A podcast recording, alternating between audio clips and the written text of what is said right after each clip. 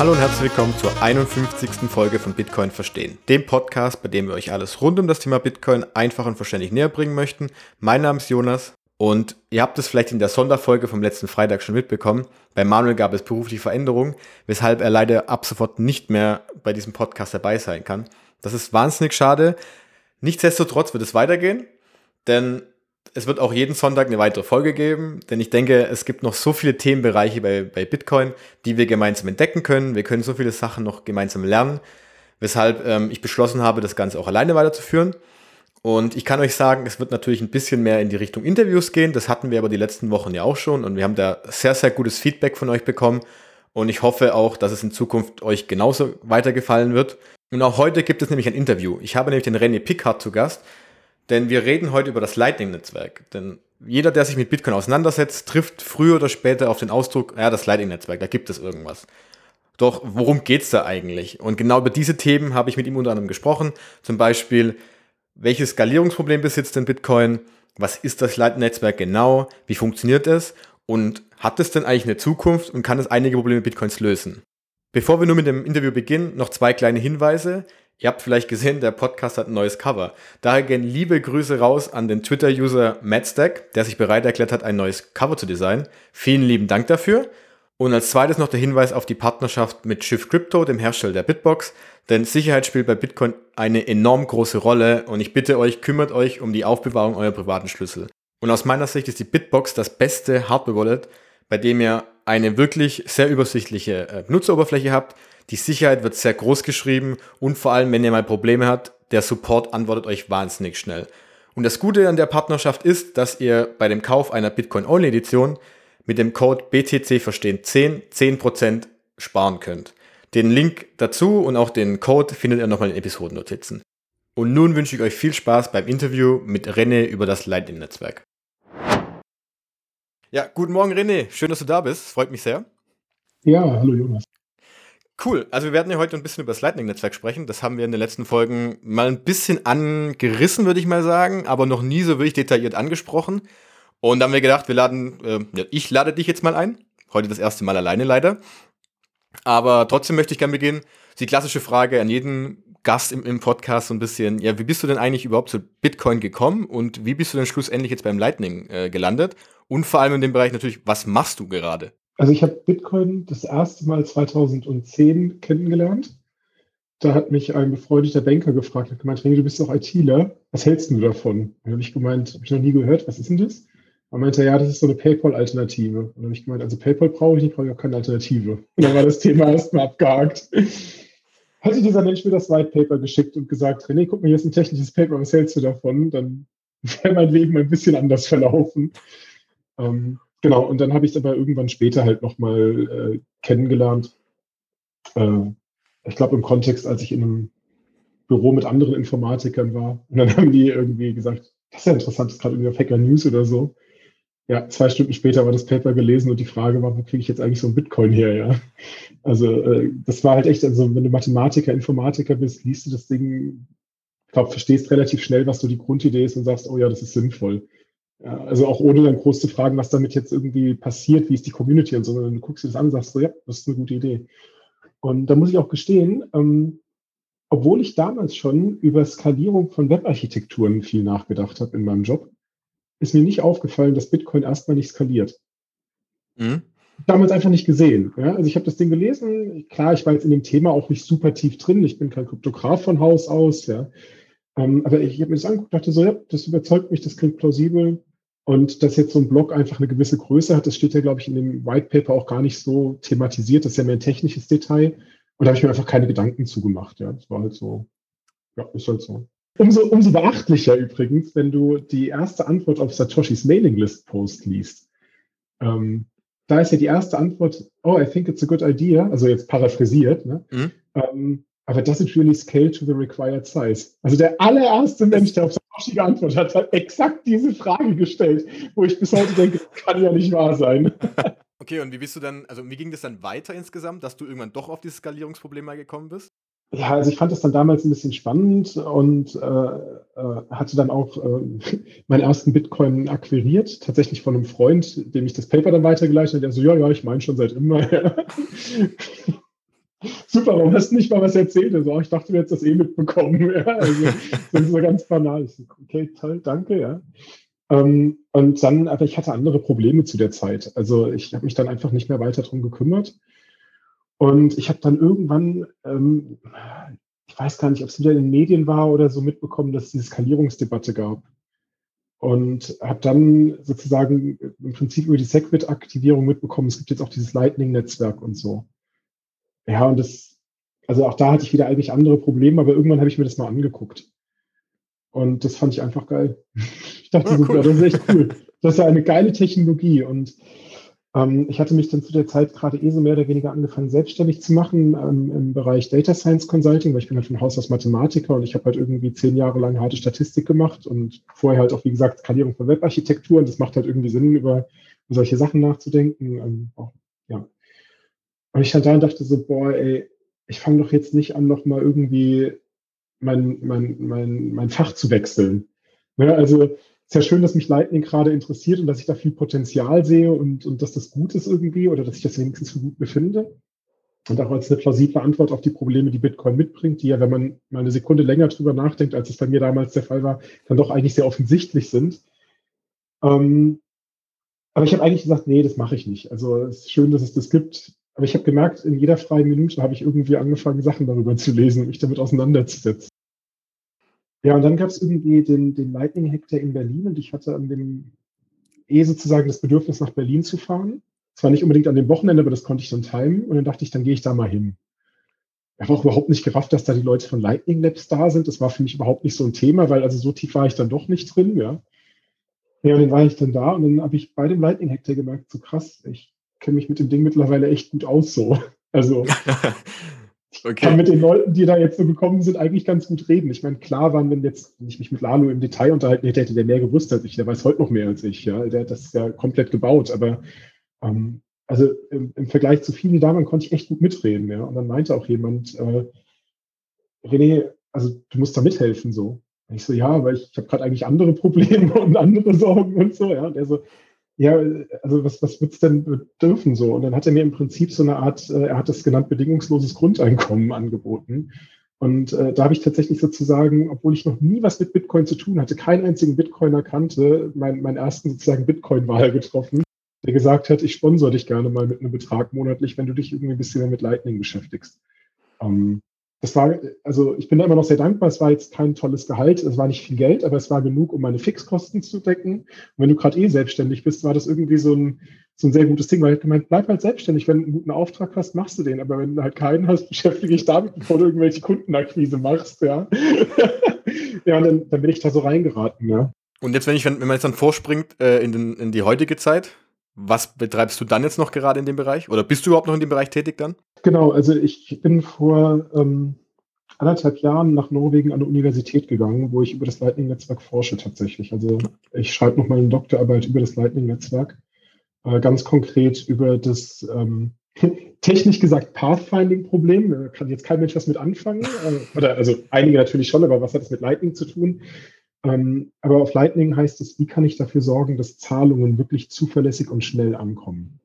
Okay. Ähm, weil wenn man sich Lightning anguckt, da schauen wir bestimmt gleich rein und stellt man fest, dass das alles so ein bisschen zufällig ist. Da bin ich gespannt, weil ich muss ja zugeben, wir haben gerade eben darüber gesprochen, dass äh, ich weiß zwar ungefähr, worum es bei Lightning geht, aber ich bin heute auch so ein bisschen der die Person auf der anderen Seite, die einfach lernen will. Und das finde ich irgendwie ganz interessant. Also ich, ich mache mal, mach mal einen sozusagen Vorsprung, ja, bevor mhm, wir da jetzt nicht tiefer reingehen, aber vielleicht so als Teaser. Ähm, der, der ein großer Unterschied zwischen Bitcoin und Lightning, und das ist auch gleichzeitig eine Kritik, die gerne angeführt wird, ist, bei einer Bitcoin-Transaktion, wenn du die losschickst, weißt du, die wird irgendwann gemeint und hat sie stattgefunden. Wenn du bei Lightning ein Payment machen möchtest, also wir nennen das Payment und nicht Transaktion, dann ist das mehr so zufällig, ob das gelingt. Oh, okay. Ja, es kann ja passieren, dass es nicht gelingt, ja. Mhm. Ja, da bin ich gespannt, äh, was du danach genau dazu erzählen wirst, auf jeden Fall. Dann würde ich sagen, wir steigen mal so ganz kurz ein. Du hast ja schon davon gesprochen, von dem Skalierungsproblem. Ich meine, das hört man ja auch häufig, wenn man so ein bisschen Bitcoin, ja, sich ein bisschen auch in den das Wort Mainstream-Medien hört sich immer so ein bisschen blöd an, aber es wird meistens ja verwendet, ja, Bitcoin kann nicht skalieren. Das wird niemals funktionieren, äh, weil, ja, aus bestimmten Gründen. Willst du uns da mal ganz kurz so ein bisschen abholen, welche Skalierungsprobleme denn da drin sind, die du damals nicht erkannt hast? Also so grundsätzlich funktioniert das Bitcoin-System ja so, du hast einen Bitcoin und den hast du initial bekommen, indem ihn dir jemand gegeben hat. Also das heißt, man, man überträgt Bitcoins mit sogenannten Transaktionen. Das ist auch das technische Wort dafür. So, und diese Transaktionen, die werden alle in einer öffentlichen großen Datenbank gespeichert, in diesem Peer-to-Peer-Netzwerk oder in diesem Decentralized Ledger, ja, was man, oder Distributed Ledger, alle tollen Buzzwords, die man haben möchte, da werden die drin gespeichert. So, das heißt aber, dass jede Transaktion an alle Teilnehmenden im Netzwerk geschickt werden muss und jeder muss sie bei sich haben. Also es ist einfach jetzt ein ganz bekanntes Problem aus der Informatik, dass so ein System nicht skaliert. Ja, also, weil es ist ja irgendwie klar, der Mensch oder die Person oder der Computer, der sozusagen am schlechtesten ist, der kann halt irgendwann nicht mehr mit, wenn wir jetzt sozusagen das Ding stark nutzen wollen. Ja, und selbst wenn sich jetzt alle ganz tolle Rechner hinstellen, ja, irgendwann ist da halt mal Ende. Ja, und dann hast du halt dieses verteilte System stößt an seine Grenzen.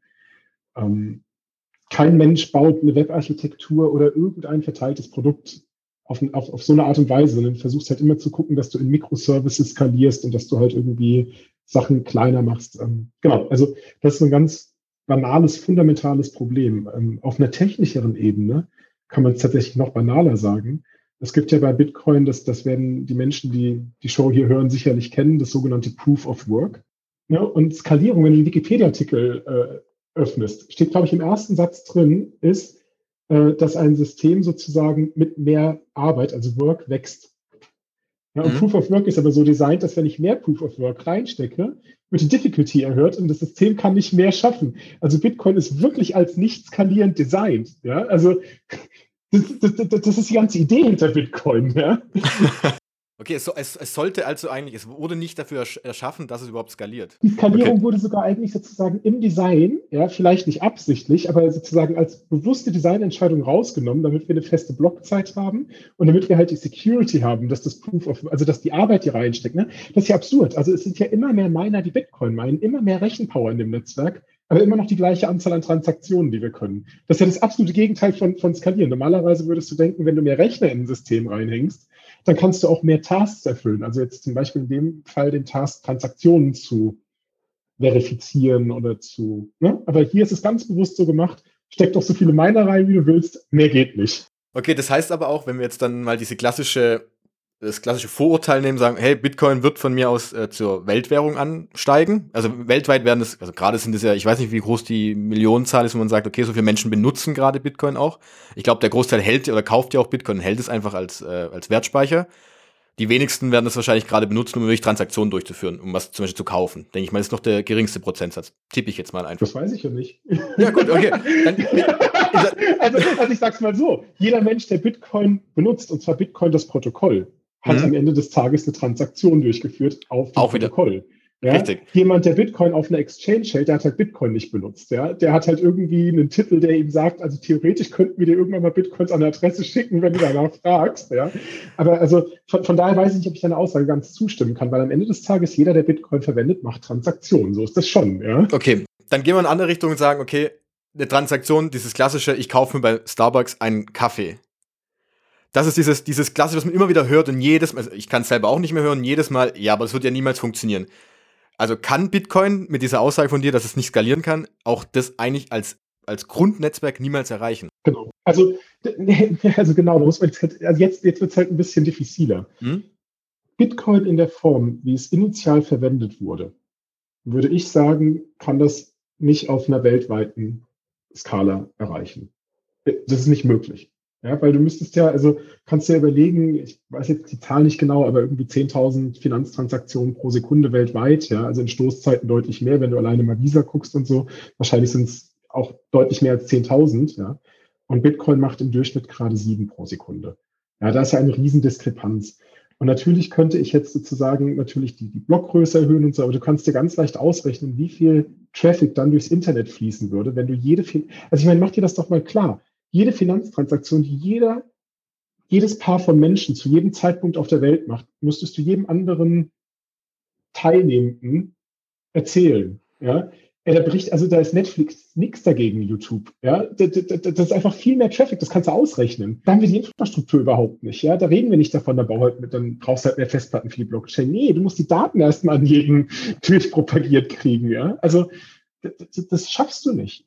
Ja? Okay, also die Idee, jetzt... dass wir jede, jede finanzielle Transaktion der Welt in einer verteilten Datenbank abspeichern, ist absurd. Ja, also ist, ist für mich, für mich als Nicht-Technik-Mensch äh, würde ich auch sagen, okay, das, es gibt überhaupt gar keinen Sinn, das so zu machen. Jetzt geht man kann man auch in die Richtung gehen, ja, aber halt, Visa und Mastercard kriegen das auch hin. Wo ist da der Unterschied? Ja, die sagen es halt nicht jedem. Da sagen alle, also nehmen wir mal an, alle Menschen auf der Welt würden Visa verwenden. Machen wir es ganz einfach. Ne? Du hast mhm. ja gerade diesen Fall gehabt, alle verwenden Bitcoin. Jetzt machen wir mal den Gegenfall, alle verwenden Visa. Ja? Das ist doch eine ganz andere Frage. Da ist doch nicht die Frage, wenn zwei beliebige Menschen eine Zahlung machen, eine ökonomische Transaktion, erzählen die das allen anderen Menschen, sondern die erzählen das einer anderen Person oder einem anderen Computer, nämlich, oder, also ne, die haben natürlich auch eine Serverfarm da stehen, aber ne, also die müssen sozusagen nur einen Stakeholder informieren und der verwaltet das. Ja? Das ist eine ganz andere Frage, als muss ich das zu jedem Zeitpunkt jedem erzählen und die müssen auch alles wissen, wenn sie selbst so eine Transaktion machen wollen. Das, das ist der Unterschied. Ja. Also in dem Sinne ist es völlig klar, also das ist auch ein bekanntes Prinzip aus der Informatik, dass zentralisierte Systeme erstmal sehr gut skalieren. Okay. Es ist aber auch ja, nicht, so nicht Punkt. nur, es gibt auch andere Systeme. Ne? Man kann Systeme anders verteilen, dass sie skalieren. Ja? Das, Facebook macht das ja auch. Ne? Also die haben ja nicht einen Rechner da stehen, mit dem sie groß aufgefallen sind, sondern ja ganze Rechner verteilt. Ne? Also die haben ja auch ein verteiltes System, auch wenn Facebook als Institution natürlich eine einzelne äh, Entität erstmal ist. Ja, aber als, als Rechensystem haben die natürlich viele Rechner da stehen. Ja? Ist es nicht auch ein Punkt, dass man sagen kann, wenn ich jetzt, ich, ich schicke dir jetzt einen Bitcoin mal als Beispiel, und das Ganze ist dann, meine Transaktion oder die Transaktion wird in den, in den nächsten Block übernommen, dann bin ich mir ja sicher, es ist durch. Also du bist ja sicher, ich habe es geschickt, ich kann es nicht mehr äh, rückwirkend äh, abwickeln, also ich kann es wieder zurückholen. Bei einer Kreditkarten, also jetzt unsere, ist, ist es die Bitcoin-Welt, die, die, du angesprochen hattest, und in der Visa-Welt wäre das ja so, dann ist es ja kein finales äh, Settlement, also das ist nicht fertig, sondern es ist einfach, danach kommt ja noch einiges hinten dran. Dann kommt das Ganze ja, die Visa, Visa ähm, verarbeitet ja nur die Transaktion, aber der Rest passiert ja auf der Bankebene wahrscheinlich dann. Kann man das so ein bisschen vergleichen? Verstehe, glaube ich, dafür nicht gut genug, was jetzt in der Fiat-Geldwelt passiert. Okay. Also das fand okay. ich halt schon immer ein bisschen komisch und intransparent. Ja, und ich, also kann, ich weiß es einfach nicht, ja. Aber was ich, was ich weiß, ist, wenn, wenn du mir jetzt einen Bitcoin schickst, also dann weiß ich, dass ich erstmal Danke sage, ja. Gerne. Und, und, und, und ich, ich, weiß auch danach, dass ich, solange ich auf meine Keys aufpasse, volle Kontrolle über, über diesen Bitcoin habe. Ja? Also Michael Saylor hat das ja letztens so schön gesagt. Ja? Der hat sich ja wirklich hingestellt und hat in, diesem, in dieser Debatte, wo es darum ging, so Gold versus Bitcoin, ja, hat er sich hingestellt gemeint, äh, ich übersetze es jetzt mal frei ins Deutsche, es gibt keinen besseren Eigentumstitel, als die Kontrolle über die privaten Schlüssel zu haben, um digitale Signaturen herzustellen. Ja? Bombe. Ja. Ich dachte, endlich sagt das mal jemand. Ja. das heißt, umso wichtiger ist es ja, die eigenen Schlüssel zu sichern und dass man die auch wirklich hat. Also das nochmal, das mal nochmal zu vertiefen und zu betonen, wie wichtig das ist, das Thema Sicherheit ja bei Bitcoin dann ist, weil diese privaten Schlüssel, das ist dein Ding. Und wer das, wer die privaten Schlüssel hat, hat eben dann die, äh, ja, den Zugriff auf dein Guthaben dann nachher, auf dein, dein Vermögen. Naja, genau. dessen Vermögen ist es sozusagen im, im genau. Teil des Systems. Ne? Also ich ja. meine, juristisch mag es da Unterschiede geben, wenn du jetzt sozusagen irgendwie äh, die, die, die Schlüssel von jemandem findest und die verwendest, dann kann es natürlich sozusagen als Diebstahl gewertet werden. Aber innerhalb der Bitcoin-Welt und des Bitcoin-Systems ist, ist Eigentum ganz klar definiert über, du bist in der Lage, die zu bewegen. Ja, klar, das, das, das, Thema, das rechtliche Thema, das wird, glaube ich, noch interessant werden. Also, weil das wahrscheinlich auch im, im deutschen oder im europäischen Recht gar nicht, gar nicht festgelegt ist, was das überhaupt bedeutet dann. Weil ja Bitcoin nichts anderes ist, oder die privaten Schlüssel sind ja nichts anderes als Information die ich habe oder nicht habe oder wie auch immer. Und, aber das ist ein anderes Thema, ich glaube, da, da kann man eine ganz andere Folge nochmal drüber machen. Jetzt haben wir gesehen, okay, Bitcoin kann nicht skalieren oder ist überhaupt dafür eigentlich an sich vom Grund gar nicht ausgelegt dafür, um zu skalieren. Ähm, und jetzt würde ich gerne mal in das Lightning-Thema reinspringen, weil dafür sind wir, bist du ja heute da so ein bisschen, weil äh, ja, wir ein bisschen darüber sprechen möchten, was ist das überhaupt.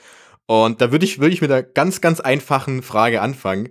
Wie würdest du denn, einem, ich sage jetzt mal, einem, einem Einsteiger, der vielleicht nicht ganz so viel von der Computertechnik versteht, also mir zum Beispiel, wie würdest du denn so ganz kurz und knapp so ein bisschen das Lightning-Netzwerk erklären, was es denn im Grunde ist?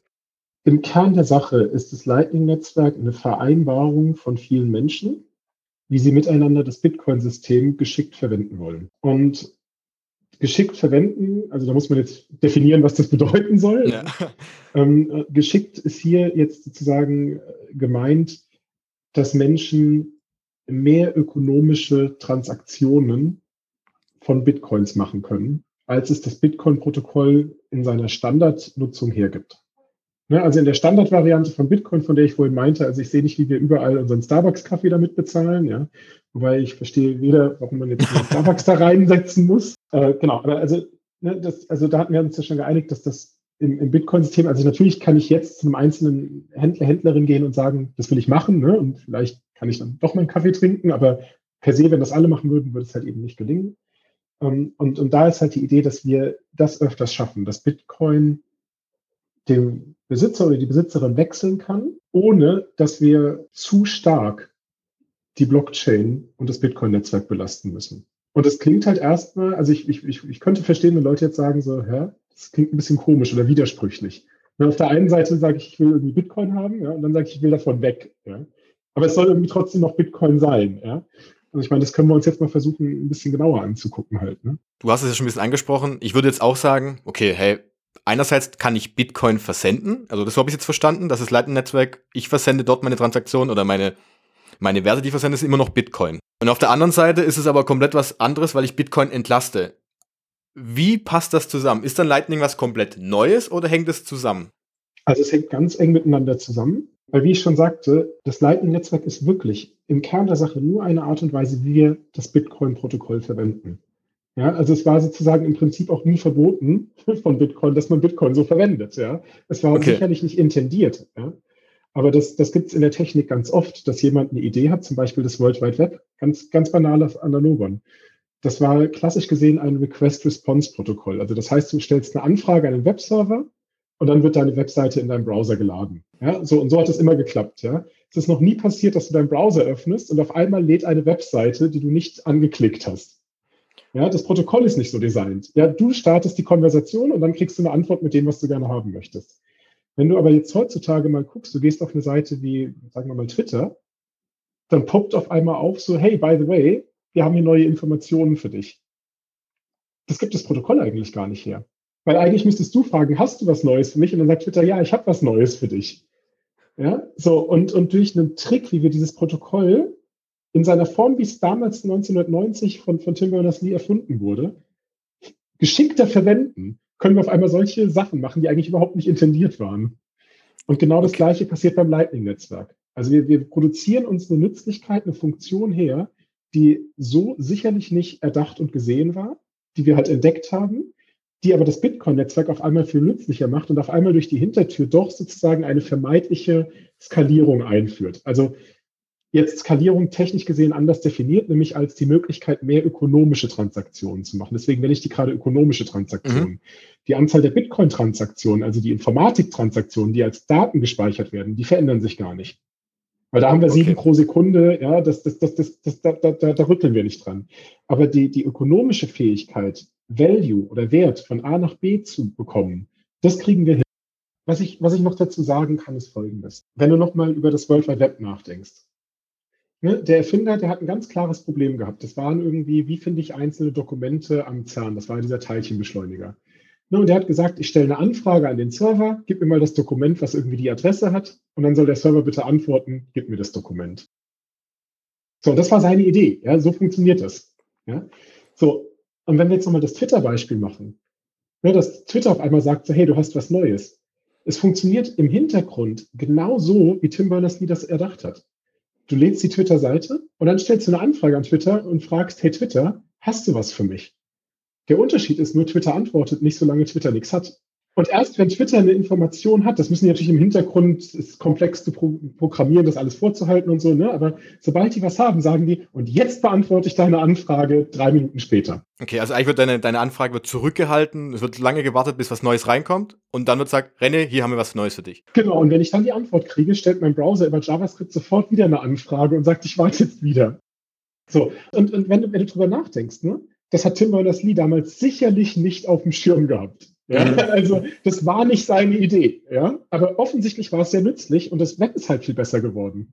Weil wir müssen nicht andere Designs neu laden, ja, sondern wir können einfach, ne, es ist einfach schöner geworden, ja. Und das kann man ja auf Bitcoin übertragen, weil du ja gesagt hast, also Bitcoin an sich, das White Paper ist ja eigentlich so ein bisschen die, die Basis, aber vor zwölf Jahren hat man ja überhaupt nicht gewusst, okay, wo geht es denn hin in die Richtung? genauso wissen wir ja, weil es gibt ja immer noch der, also es gibt ja immer noch viele Kritiker, die sagen, In dem White Paper steht ja drin, das geht Peer-to-Peer Cash System ist, glaube ich, genannt worden. Das heißt, es ist, geht darum, um Zahlen abzuwickeln. Aber wie du jetzt ja gesagt hast, so ein Tech dadurch, dass Bitcoin ja ein technologisches Netzwerk ist, man kann das ja theoretisch so weit verändern oder nicht nur verändern, sondern auch ja, anpassen ein bisschen, um eben solche Sachen auch zu lösen, wie das zum Beispiel das Skalierungsproblem. Aber, aber der Witz ist, es wird hier an der Stelle, also Bitcoin wird zwar per se sowieso weiterentwickelt und es gab ja damals auch dieses eine Upgrade, was wir brauchten, um Lightning dann wirklich gut, sicher umsetzen zu können. Ähm, wobei es hätte vielleicht auch andere Möglichkeiten im bestehenden System gegeben, das mag sein, aber weißt du, der, der Witz ist eigentlich, ist Bitcoin erstmal nicht sozusagen verändert worden, ne? sondern es ist eigentlich nur die Art und Weise, wie wir es benutzen, verändert worden. Ne? Das war auch das, was ich gerade mit dem Beispiel von, von Twitter meinte und, und dieser Nachricht, dass du was hast. Ja, da ist die Art und Weise, wie wir das Protokoll, was Tim Berners-Lee 1990 erdacht hat und was die ganze Welt installiert hat, angepasst worden. Wie, wie verändern wir das? Weil das Protokoll hat sich nicht verändert. Ja, das war sozusagen in Stein gemeißelt. Und Bitcoin ist halt unheimlich statisch. Das ist ja eine der Kerneigenschaften, dass es sich eben nicht groß verändern soll. Ja, also das heißt, hier geht es nicht darum, dass wir sagen, ja, Bitcoin hat mal so angefangen, wir verändern das die ganze Zeit. Nee, es geht um die Idee zu sagen, das ist Bitcoin, aber wie können wir es geschickt nutzen? Wie können wir mehr rausholen aus dem, was es uns anbietet? Wenn man mal genau sieht, diese Eigenschaften, zum Beispiel diese 21 Millionen, die Begrenzung, äh, Begrenzung die 10-minütigen Blockzeiten, die bleiben ja alle, die sind ja seit zwölf Jahren vorhanden. Das heißt, in dem Punkt hat sich nie was verändert. Das läuft durch, durch, durch, durch. Und das finde ich ja wahnsinnig interessant auch. Wir wollen hier nicht über den Preis sprechen, machen wir in dem Podcast sowieso ganz, ganz selten mal. Aber diese Panik immer, wenn Bitcoin mal runterfällt, was auch immer, dann denke ich mir auch immer, ja halt, aber an sich, das Netzwerk bleibt doch genau gleich wie gestern und vor zwei Jahren. Von den fundamentalen Daten hat sich nichts geändert und trotzdem geschieht, kommt plötzlich diese Panik wieder raus. Oh Gott, es passiert was Großartiges. Und das ist ja auch so der Punkt, den du gerade angesprochen hast. Der Kern, das Protokoll ist genau das gleiche was da ist, nur wir können es irgendwie verändern in die Richtung, dass wir es möglicherweise noch besser nutzen können. So wie im Internet ja auch. Ich, wahrscheinlich hätte man vor 20 Jahren niemand gedacht, dass wir mal Facebook haben oder Twitter, Instagram, wie auch immer. Genau, aber ich würde nochmal noch mal auf dem Wort rumreiten wollen. Nicht wir mhm. verändern das Protokoll, sondern wir verändern unseren Umgang mit dem Protokoll. Okay. Das ist ein riesengroßer Unterschied. Ja? Das Lightning-Netzwerk ist eine Anwendung, die wir auf Bitcoin draufbauen. Andere Menschen könnten andere bauen.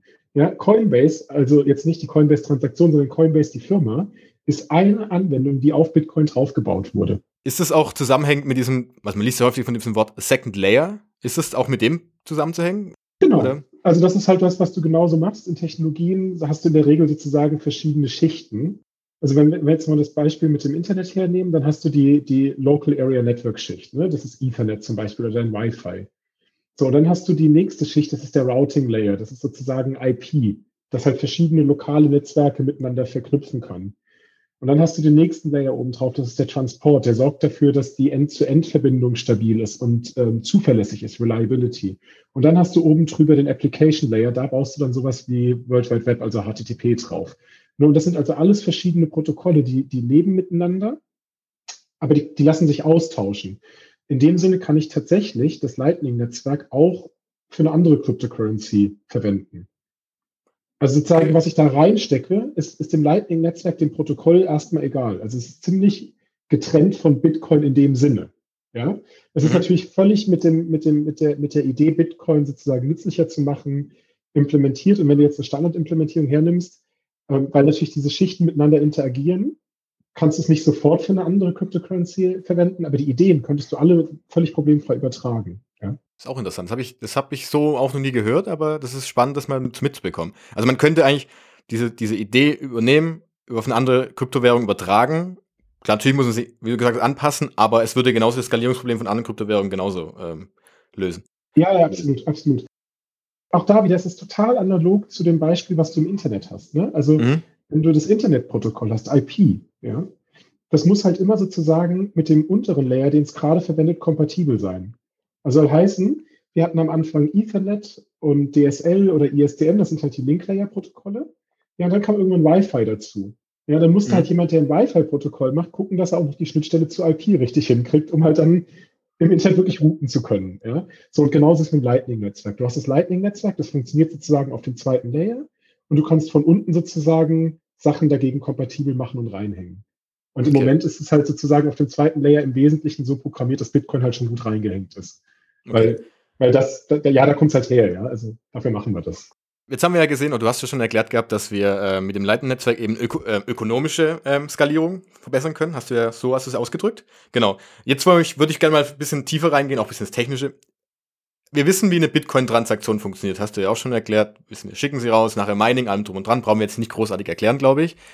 Wie ähm, was ist denn das Fundament bei Lightning dann? Wie wird es dann, wie funktioniert denn da eine Transaktion, die ich zum Beispiel jetzt als Beispiel, ich schicke dir wiederum eine Transaktion Kannst du das, kann man das einfach erklären oder ist es doch zu äh, kompliziert und äh, unstrukturiert aufgebaut? ich finde es spannend, weil du gerade meintest, ähm, wir, wir müssen das mit der Bitcoin-Transaktion, das verstehen wir schon gut und das müssen wir jetzt nicht erklären. Ja?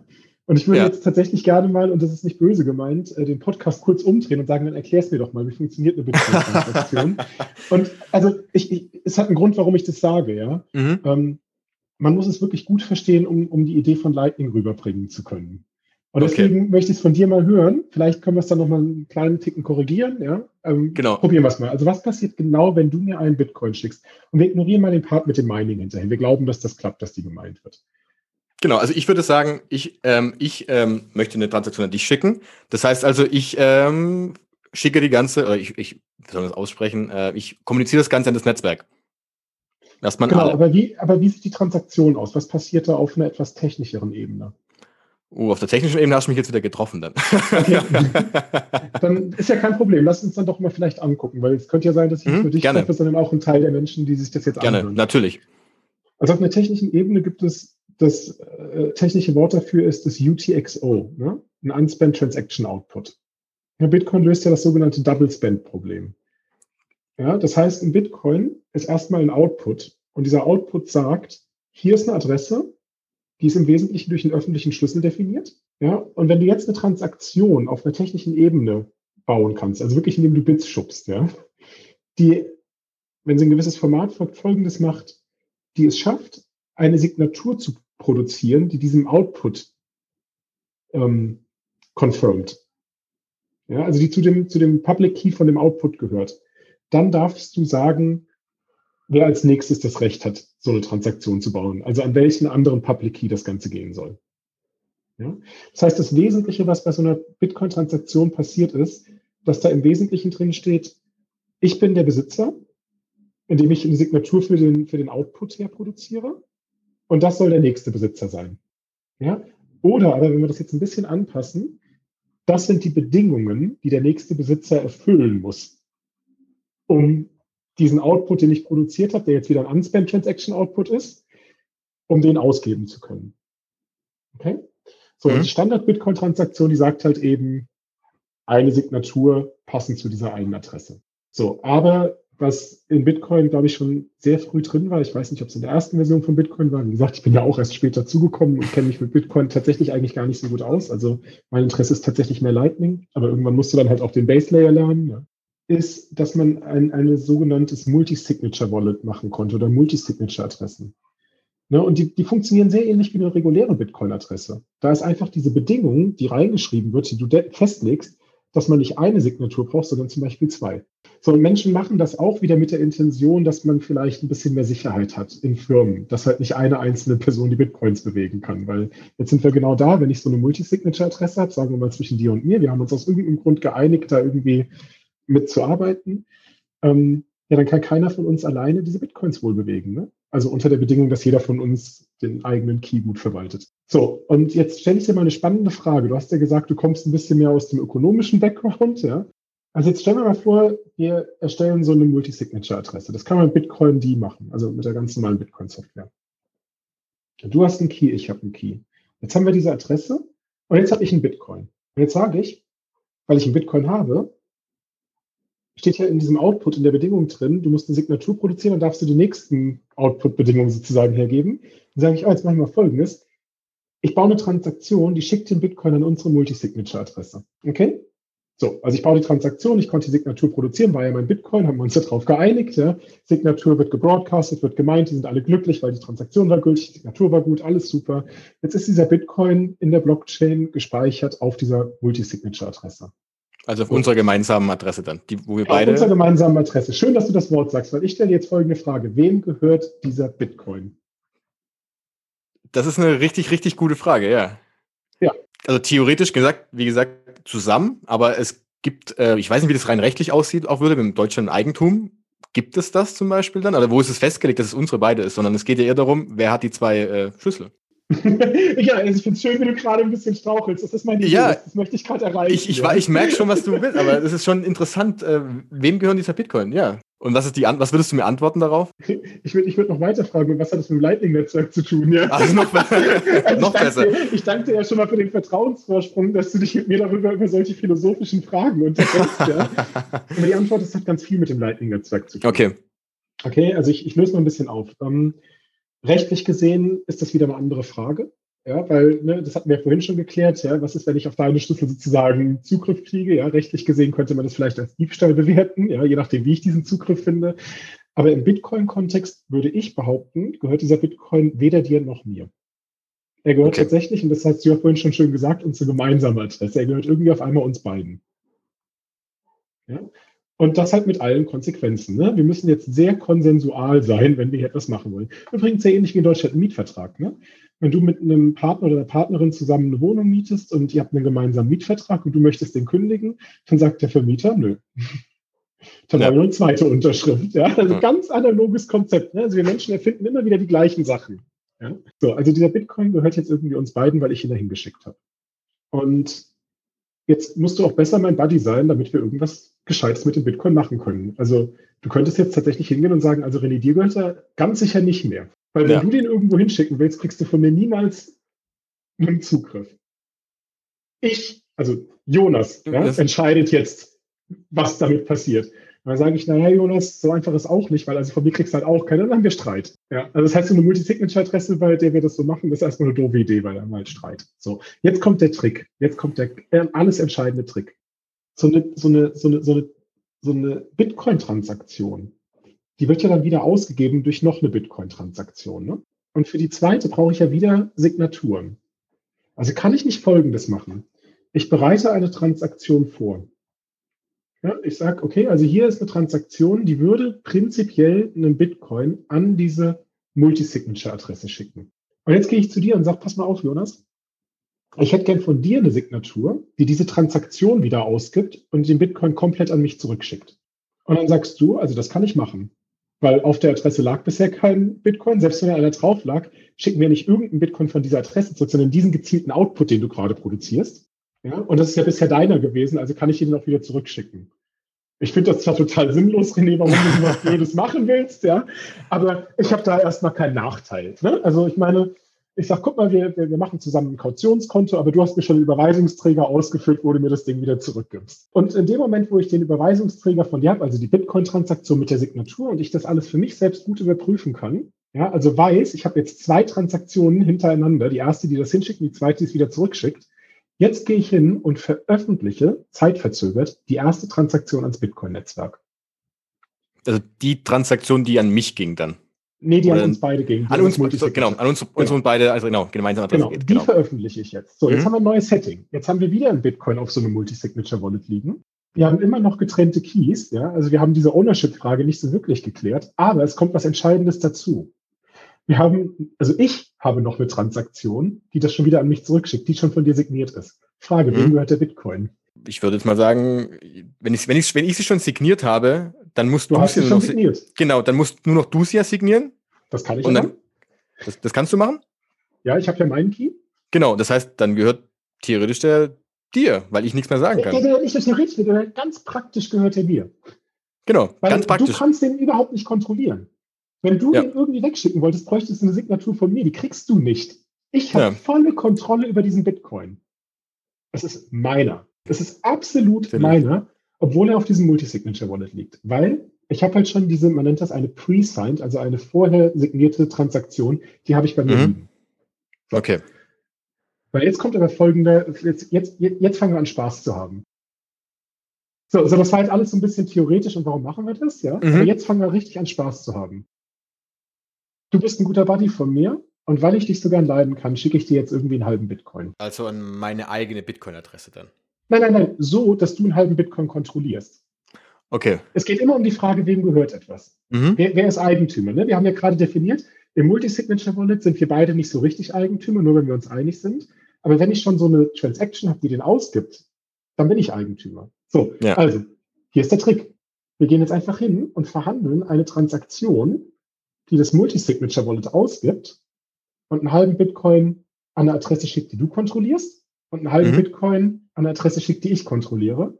Und dann tauschen wir Signaturen dafür aus. Das heißt, ich habe dann nachher auch einen halben Bitcoin, auf der mir auch gehört dann. Du hast die Transaktion, du kannst die veröffentlichen. Genau. Also ich und die meiner sagen, das ist deiner, ja. Also die sagen nicht, ja, okay. das ist deiner, sondern die sagen, danach kann diese Adresse das kontrollieren, aber das ist ja eine, die du kontrollieren kannst. Du bist jetzt Besitzer von diesem halben Bitcoin geworden. So, weil dir dann auffällt, dass ein halber Bitcoin wirklich viel zu großzügig war, schickst du mir ein Viertel wieder zurück. Also mhm. das heißt, wir verhandeln wieder eine neue Transaktion, die wieder dieses Multisignature Wallet ausgibt. Diesmal gehen drei Viertel Bitcoins zu mir und ein Viertel Bitcoin geht zu dir. Jetzt hast du nur noch ein Viertel Bitcoin, ich habe drei Viertel Bitcoin und das machen wir so oft wir wollen und so viel wir miteinander fröhlich sind. Und auf diese Art und Weise, ganz ohne die Bitcoin-Miner zu fragen, interagieren wir die ganze Zeit hin und her. Ja? Und wenn wir beide fröhlich sind, machen wir das auch einfach 100 Mal in der Sekunde. Okay, aber nur weil Unter wir. Unter der Bedingung, dass unsere Internet Connection das hergibt, ja. Also, genau. aber wenn wir jetzt, wenn wir, wenn wir jetzt das auf dem gleichen Rechner machen, ja, oder im mhm. gleichen Netzwerk oder wie auch immer, dann machen wir das ungelogen 100 Mal pro Sekunde. Das ist überhaupt okay. nicht aufwendig. Und wir müssen keinen Miner fragen, wir müssen kein, kein, keine andere Node fragen, wir müssen nichts fragen. Wir beide sind uns einig. Okay. Willst du ganz kurz, äh, was ich nicht frage, ähm, wenn du sagst, ja, ich muss keinen Miner fragen, geht es einfach daher, weil diese Transaktionen, die wir uns jetzt sekündlich hin und her schicken, überhaupt nicht an das Netzwerk äh, hinaus äh, kommuniziert werden und das bleibt nur unter uns dann. Genau, okay. warum sollten wir die rauskommunizieren? Wenn wir das nächste Mal unsere Balance updaten wollen, machen wir wieder eine neue Transaktion. Wenn wir die an die Miner schicken, müssen wir wieder warten, dass die gemeint wird. Danach ist der eine Teil wirklich bei der andere bei mir. Das ist ja total aufwendig, dann wieder irgendwie Ownership zu verändern. Ja? Da ja. haben wir überhaupt keinen Bock drauf. Ja? Auch viel praktischer für uns, wenn wir beide, wir, wir wollen ja oft miteinander interagieren wirtschaftlich. Ja? Also mhm. wir beide jetzt vielleicht nicht, aber halt unsere fiktiven, ne? so, ist ja total praktisch. Also wir können jetzt, also was wir jetzt erreicht haben, ist über diesen Trick, Ne? Und du merkst schon, wir verwenden ja nur Bitcoin. Können wir uns beliebig oft Bitcoins hin und her schicken. Also okay. die, die, Idee, Bitcoin kann nur sieben Transaktionen pro Sekunde, ist hiermit sozusagen widerlegt, weil wir beide machen das schon, wir beide machen das schon mindestens 100 Mal pro Sekunde. Stimmt. Ja, und dann kenne ich noch jemand anderen, der macht das mit seinem Buddy auch 100 Mal pro Sekunde oder haben wir schon 200 Transaktionen pro Sekunde? Ja, die, ja. Die, die, echten, die Informatik-Bitcoin-Transaktionen, ja, die, die auf der Blockchain gesettelt werden, Davon gibt es sieben pro Sekunde. Ne? Also okay. um dieses Setup erstmal herzukriegen, um überhaupt mal initialen Bitcoin auf diese Multisignature-Adresse zu kriegen. Ja gut, das kann ich nicht so oft machen. Aber ich muss es ja auch nicht so oft machen, weil sobald ich es einmal gemacht habe, habe ich meinen Zahlungskanal geöffnet. Also du hast mhm. jetzt verstanden, was ein Zahlungskanal ist. Jetzt habe ich es verstanden. Den ja. haben wir gerade gebaut, ja. Okay. ne? und, und, und mit dem schicken wir uns Bitcoins hin und her. So. Ich habe ein ganz essentielles Detail weggelassen. Das ist die Frage, Gehen wir nochmal an den, an den ersten und zweiten Schritt zurück. Ne? Also erster Schritt war, glaube ich, sehr klar. Ne? Wir, haben, wir haben diese Transaktion vorbereitet und wir haben eine sogenannte Refund-Transaction gemacht, die alles wieder zu mir schickt. So, zweiter Schritt war, ich will dir einen halben Bitcoin schicken. Wir haben jetzt eine zweite Transaktion, wo wir es 50-50 haben. Und da hast du gesagt, stimmt, jetzt habe ich, also jetzt hast du auch einen halben, ne? Hast du gesagt. So, Frage, was hält mich davon ab, dass ich sage, nee, nee, nee, nee, hör mal, mein Freund, den halben hast du nicht ich habe ja noch diese andere signierte Transaktion, die alles zu mir schickt. Die veröffentliche ich jetzt. Die meiner finden, das ist ja eine tolle Transaktion. Also wenn die das vorher eine tolle Transaktion fanden, fanden die das auch jetzt noch eine tolle Transaktion. Und weil Bitcoin nicht gedoublespendet werden kann, kannst du deine nicht mehr veröffentlichen, weil wir haben ja jetzt die Transaktion ausgegeben. Ja? So, und das ist noch ein Problem. Ja, ist auch ein leicht verständliches Problem. Ne? Also ich habe ich hab jetzt sozusagen dich und deine Hörerschaft sozusagen mal komplett ins, ins Boxhorn gejagt. Ja, ja ihr habt das alles gemacht, das klingt so plausibel und gut, ja, aber in Wirklichkeit klappt es ja erstmal gar nicht, ja, weil am Ende des Tages kann ich mir den Bitcoin ja doch wieder selbst einstecken. Du hast ihn ja gar nicht bekommen. Genau, so. Und was Lightning macht, ist, wir machen die Transaktionen noch einen kleinen Ticken komplizierter, indem wir äh, sagen, in meiner initialen Transaktion ist es nicht so, dass ich den Bitcoin komplett bekäme, sondern es gibt die Möglichkeit, dass du den bekommst, wenn du ein Geheimnis kennst. Also genau genommen sogar, wenn, wenn du zwei Geheimnisse kennst. Eins, was du sowieso schon kennst und eins, was nur ich kenne. Aber ich kenne halt deins nicht. Ne? Wir bauen wieder ein Multisignature-Wallet im mhm. Prinzip. Mhm. Ja? Okay. So, und jetzt ist folgendes. Diese zweite Transaktion, wo, wo, wo wir die Bitcoins 50-50 aufsplitten, ja, da verhandeln wir diesen Austausch der Signatur nur unter der Bedingung, dass ich dir das Geheimnis von der ersten Transaktion mitgebe. Und das führt dann dazu, dass wenn die erste Transaktion gemeint wird, hast du sozusagen einen gewissen Zeitraum, in dem du sagen kannst, hey, stopp mal, ich kenne das Geheimnis, ich krieg die alle. Und das hält mich davon ab, diese erste Transaktion zu veröffentlichen, nachdem ich schon die zweite mit dir verhandelt habe. Also weißt du, wir, wir schaffen sozusagen untereinander einen ökonomischen Anreiz, der es mir sozusagen verbietet, einen alten Status. Ne? Also wir, wir nennen das mhm. einen State oder Status. Jede Transaktion, die wir verhandeln, ist ein, ist ein Balance State. Ne? Und, und irgendwas muss es geben, was es mir verhindert, diesen alten State zu veröffentlichen. Ja, und das verhandeln wir einfach auch nochmal als eine extra Bedingung in diese Bitcoin-Transaktion rein. Ja, ich meine, das wird jetzt sehr technisch, da brauche ich jetzt halt nur einen Stift, dann ist es auch ganz einfach. Ich glaube, so tief müssen wir nicht gehen, aber nee. es ist wichtig, die Idee zu haben. Ja, einfach, also das kriegen wir sicher. Ja, ich könnte ja. zwar die alte Transaktion veröffentlichen, aber dann kriegst du immer alles. Ja, und umgekehrt, wenn du mal eine alte Transaktion hast, ja, und sagst, oh, die ist ja gerade für dich gut, weil da waren die meisten dieser Bitcoins in dem Kanal auf deiner mhm. Seite, wenn du die veröffentlichst, habe ich ein Geheimnis von dir und dann kriege ich alles. Ja, also das haben wir sozusagen mit in das Protokoll reingebaut. Und wir, wir tauschen immer nur Signaturen für eine neue Transaktion aus, wenn wir halt dieses Geheimnis auch austauschen. Ja, und dann ist gut. Das heißt, es gibt keinen, also es gibt auch da jetzt keinen Dritt, keine dritte Stelle, die sagt, okay, wir prüfen jetzt, was René macht, wir prüfen, was Jonas macht, sondern wir haben beide gar keinen Anreiz, ähm, ja, dagegen zu arbeiten, indem wir beide sagen, oder zum Beispiel, indem du dann sagst, okay, jetzt veröffentliche ich diese Transaktion, weil jetzt bin ich gerade auf der guten Seite. Genau. Ähm, Im Prinzip kann man sich das so vorstellen.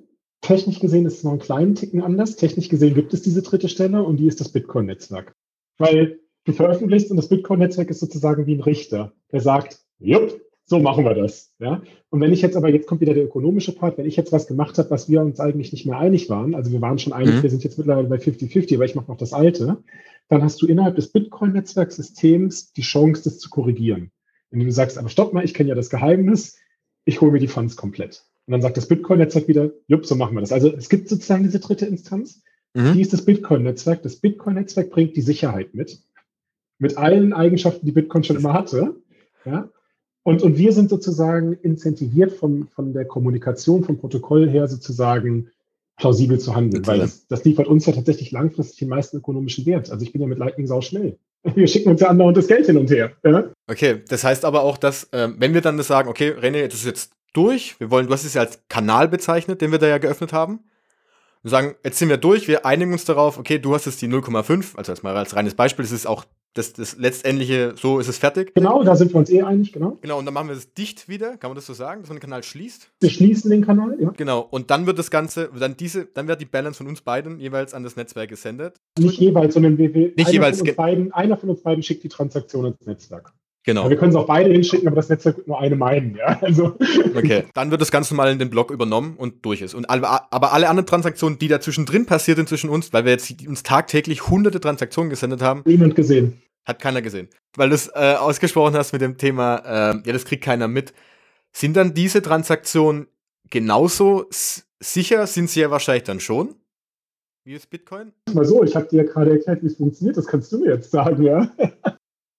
Also du machst ähm, es ja schon im Bitcoin-System jederzeit so. Also ich meine, kein Mensch verwendet Bitcoin irgendwie mit größeren Amounts in einem Hot Wallet. Ne? Du hast dann irgendwie ne. ein Airgap-System, da baust du deine Transaktion, die signierst du, dann packst du die auf den USB-Stick, schiebst ihn irgendwo hin, schickst ihn ins Netzwerk. Also diese Idee, dass man eine Transaktion hat, die schon signiert ist und man sich sicher ist, dass das dann auch das macht, was man will, das machen wir doch schon die ganze Zeit. Ja? Also, Richtig, das stimmt schon. Wenn du das sicher findest, dann müsstest du auch den Lightning-Part an der Stelle sicher finden.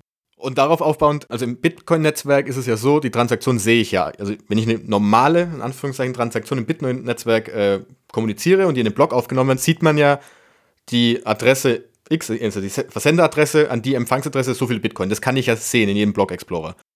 Genau, also äh, es gibt auch da natürlich wie so oft Limitierungen. Der Teufel steckt halt immer im Detail. Ja? Also, dass ich einen Zahlungskanal aufgemacht habe, das sieht man, das steht ja in der Blockchain. Und wenn er geschlossen ist, an welche beiden Adressen sozusagen die finale Balance geht, das steht auch drin. Ne? Also der okay. Part ist sozusagen öffentlich. Ja? ja. Ähm, was wir uns zwischenzeitlich hin und her geschickt haben, na gut, ich meine, wir verwenden das Internet vermutlich, wenn wir das miteinander machen. Ne?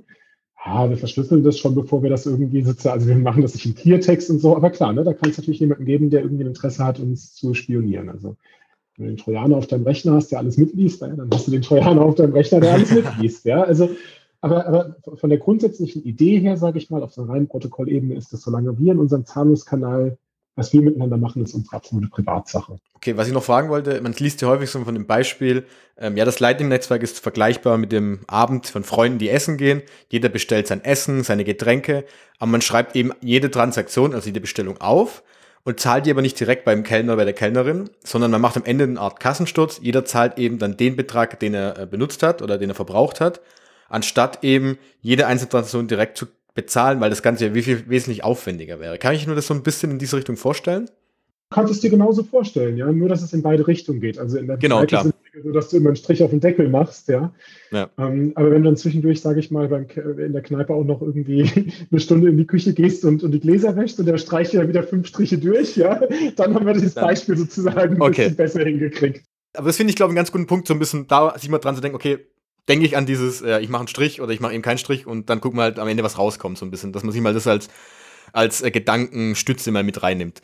Ähm, was man nämlich auch bei diesen Transaktionen bei diesen Zahlungen, hast du gesagt, es sind ja keine Transaktionen, sind ja Payments, wie du es ausgedrückt hast, in den Kanal, wo man gleich mit dem Punkt kommt, äh, was ist mit Gebühren? Weil gerade bei Bitcoin ist es ja der Punkt, in der letzten Zeit, umso größer, umso mehr Aktivität im Netzwerk ist, desto größer natürlich die Gebühren.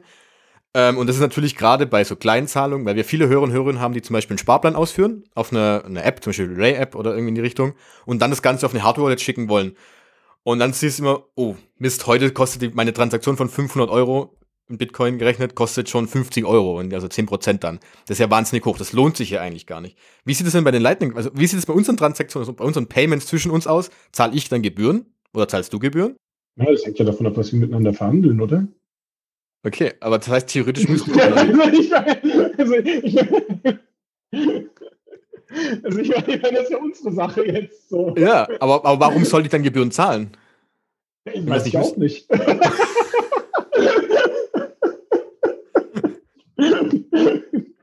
also du stellst die Frage, ich habe keine Ahnung.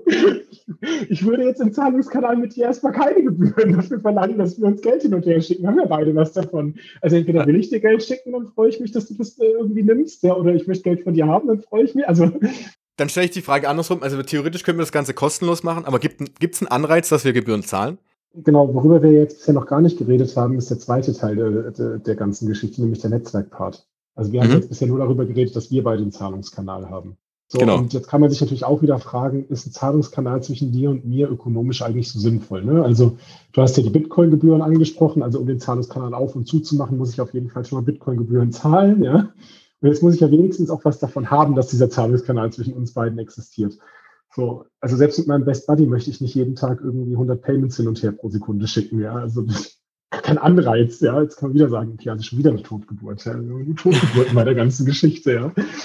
Ähm, aber äh, wir haben auch noch die Möglichkeit, Zahlungen über mehrere Kanäle zu routen. Ja, da kommt das Netzwerk rein. Also angenommen, wir beide haben einen Zahlungskanal und dann hast du noch einen Zahlungskanal mit, äh, sagen wir mal, eine Exchange, um es einfach zu machen. Ja? Naja gut, okay, also dann kann ich doch jetzt sozusagen sagen, hör mal Jonas, im Moment ist der Bitcoin auf meiner Seite. Ich weiß, du hast einen Kanal mit der Exchange kann ich dir nicht ein bisschen was schicken und du bist ein Buddy und leitest es weiter an die Exchange?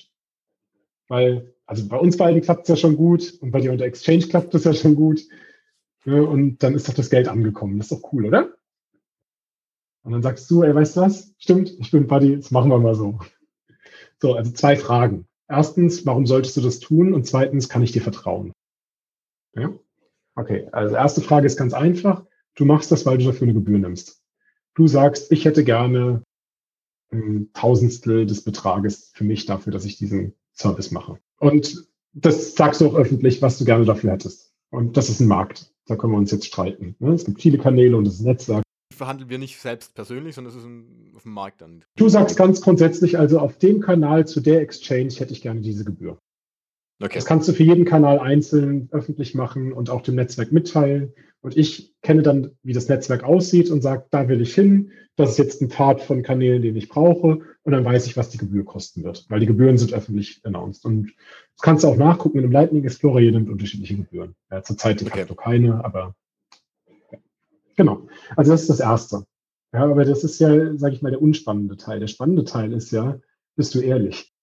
Ja, und jetzt, also als, äh, naja, alter Bitcoiner kann ich nicht sagen, da hätte ich in 2010 das Paper lesen müssen, aber als äh, moralisch alter Bitcoiner, ja, ähm, glaube ich natürlich überhaupt nicht, dass du ehrlich bist. Ja? Also woher denn? Ja?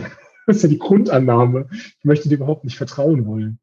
Genau, und da gibt es ähm, einen, einen ganz simplen Trick, den man verwendet, nämlich HTLCs, die sogenannten Hash-Time-Lock-Contracts.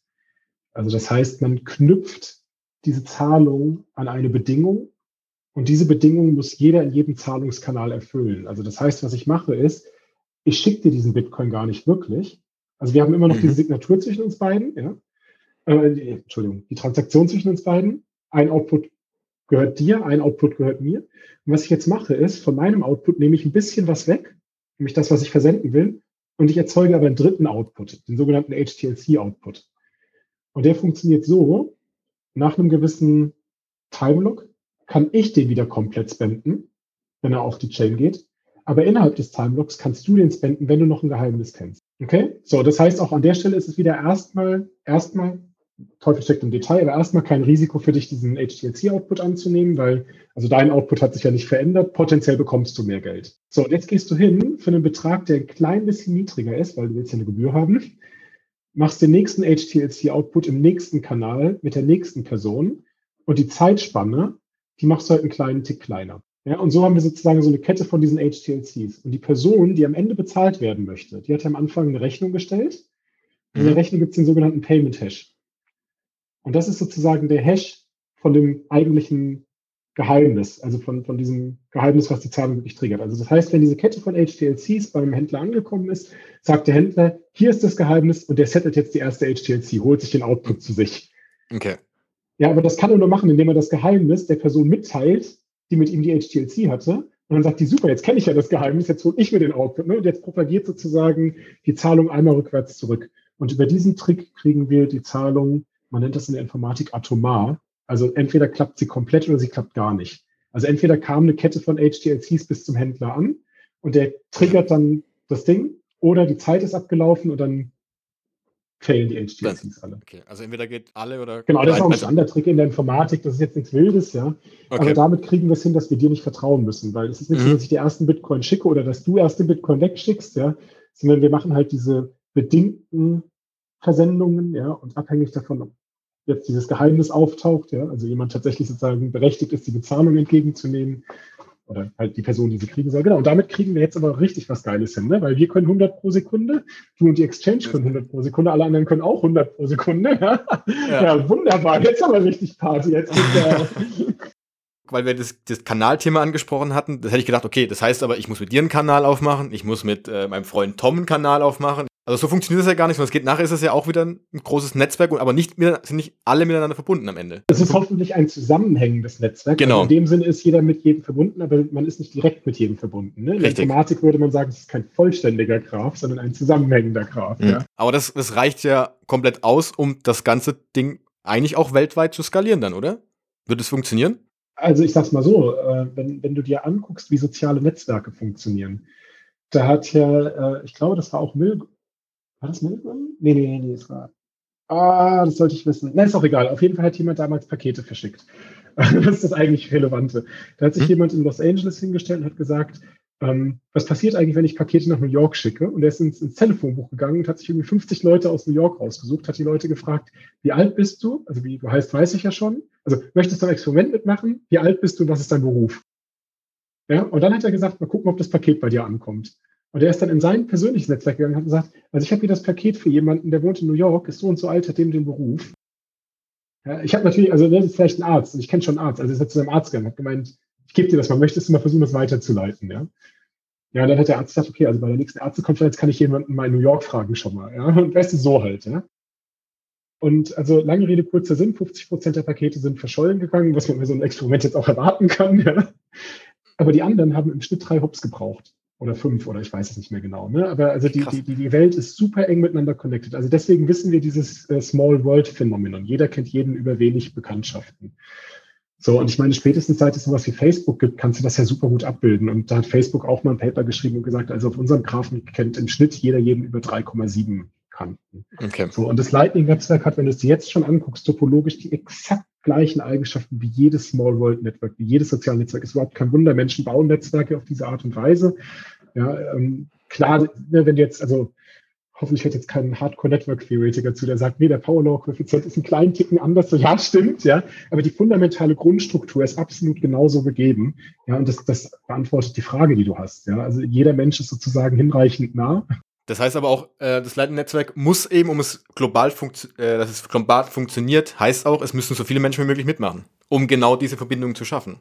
Ja gut, aber das ist ja jetzt nicht anders als die Idee bei Bitcoin. Ne? Genau. Also wenn ich Bitcoin richtig. global verwenden will, muss auch jeder irgendwie Bitcoins haben. Ja? Also Klar. Meine, wenn ein Telefon global nützlich sein soll, muss jeder ein Telefon haben. Ja? Kann man das feststellen, wie viele Menschen gerade so einen Lightning äh, das betreiben, benutzen? Geht das?